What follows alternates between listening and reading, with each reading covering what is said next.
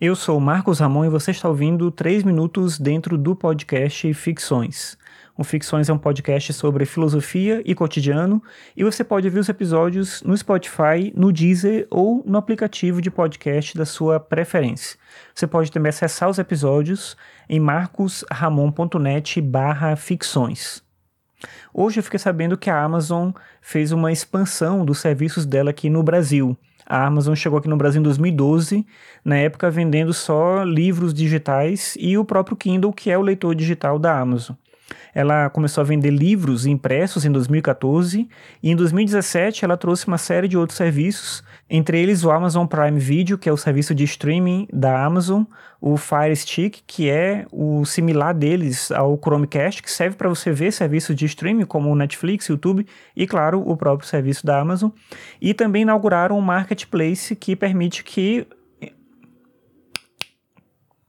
e também criaram um marketplace que permite que outras pessoas vendam através da Amazon. Ao mesmo tempo que eu acho isso bacana, é um pouco complicado quando você não tem necessariamente uma experiência boa de compra com essa pessoa que está usando aquela capa da Amazon, digamos assim, para vender o seu produto, mas na verdade ela não é a Amazon, ela não faz a entrega do mesmo jeito, ela não tem como oferecer a mesma qualidade. Claro que tem uma série de elementos em que a Amazon se compromete com o comprador isso já acontece em outras lojas online também, Americanas faz isso, Marino faz isso. E eu conheço muita gente que teve problema já comprando desses parceiros nessas lojas grandes. E com a Amazon também acontece isso. Uma vez eu vi um anúncio de um jogo para Xbox que estava por 10 reais, e aí você olhava os comentários, um monte de gente reclamando que não recebeu, recebeu e não funcionava, queria o dinheiro de volta, não sei o que e tal. E não era a Amazon que estava vendendo, era alguém usando o serviço de marketplace da Amazon.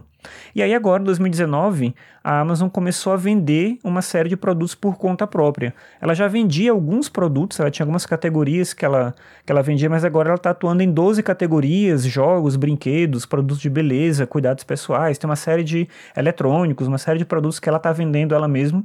De acordo com a notícia que a Amazon divulgou, são mais de 20 milhões de produtos e temos promoções bem bacanas. Não sei se é promoção ou se é algo que vai ficar de maneira fixa. Em relação ao frete, por exemplo, a Amazon já tinha uma política de frete grátis para livros e videogames em compras é, com valor maior a R$ 99,00. Se você gastasse mais de R$ 99,00 em livros ou jogos de videogame, você ganhava o frete grátis. Em outras categorias, a Amazon agora oferece o mesmo benefício do frete grátis a partir de 149 reais, a partir de compras em 149 reais. E oferece, alguns casos, entrega em até dois dias, porque eles têm agora um centro de distribuição muito grande e tal.